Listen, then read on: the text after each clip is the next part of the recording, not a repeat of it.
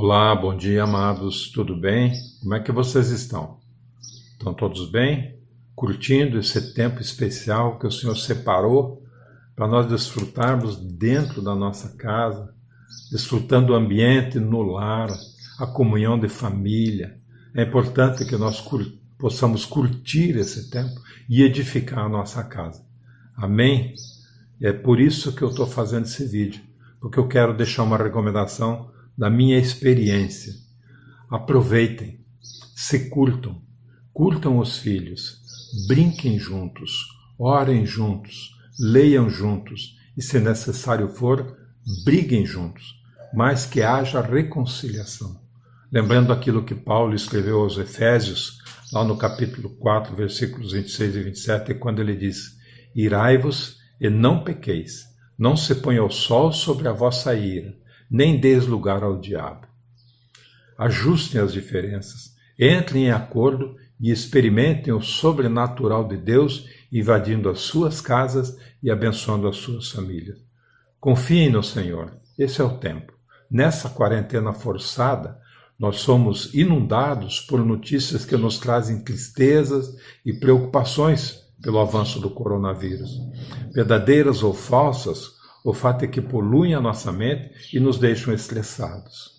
E nós perguntamos: o que o Senhor tem para mim nesse processo todo? Serei atingido ou sairei ileso? Minha fé será abalada ou será fortalecida?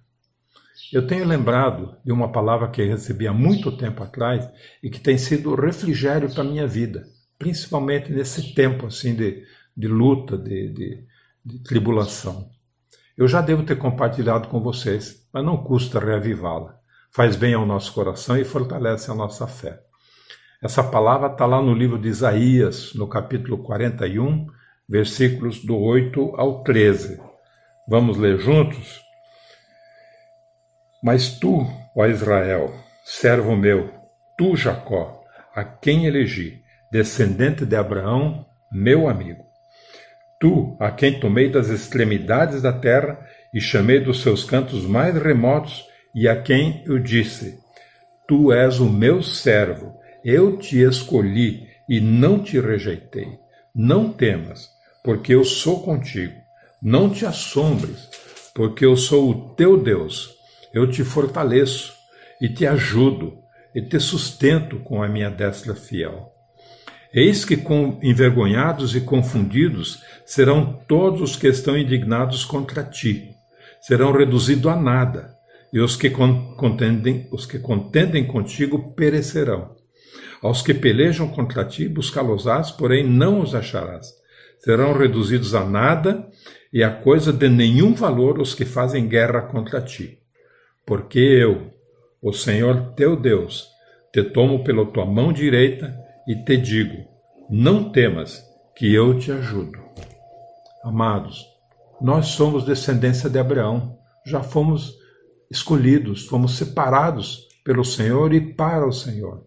O Senhor nos buscou desde os confins da terra, estávamos perdidos nas trevas, servindo ao inimigo, e ele nos chamou pelo nome. Ele nos escolheu e nos acolheu e nos elegeu como servos e como servos nós recebemos a proteção dele. Ele nos protege, ele, nos, ele não nos rejeita hoje e nem nos rejeitará jamais. Nele nós temos proteção total. Lembram do seguro de automóvel? Seguro total?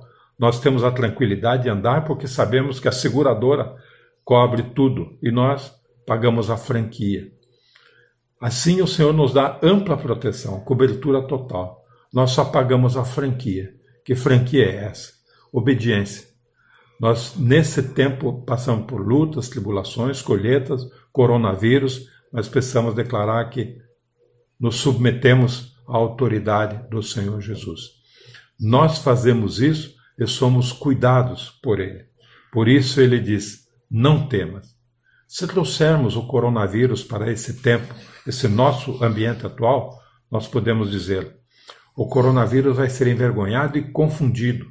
Vai tentar nos achar, mas não nos encontrará. O coronavírus vai se tornar em nada, perecerá. Por que nós podemos afirmar isso? Veja o que o Senhor nos fala no versículo 13 desse texto de Isaías. Porque eu, o Senhor teu Deus, te seguro pela tua mão direita e te digo: não temas, eu te ajudarei. Aleluia. Na tribulação, o Senhor não só nos observa, como segura na nossa mão. Ele nos conduz por meio da tempestade, pelo meio da tempestade, nos trata, nos aperfeiçoa, nos fortalece. Sairemos vitoriosos. Aleluia, amados. Glórias ao Senhor. Amados, esse é o tempo de confiarmos no Senhor. O livramento e a cura vêm por meio dele. Precisamos ficar atentos, cultivando a presença de Jesus em nosso lar. Como? Lendo a palavra, orando, louvando, tendo paz e comunhão, cuidando da nossa casa, da nossa família, do nosso cônjuge, dos nossos filhos. O Senhor já fez a parte dele. E nós, vamos fazer a nós? Esse é o tempo de fortalecermos a nossa fé, de nos posicionarmos claramente, de clamar ao Senhor, de renovar a nossa entrega, a consagração das nossas vidas a Ele.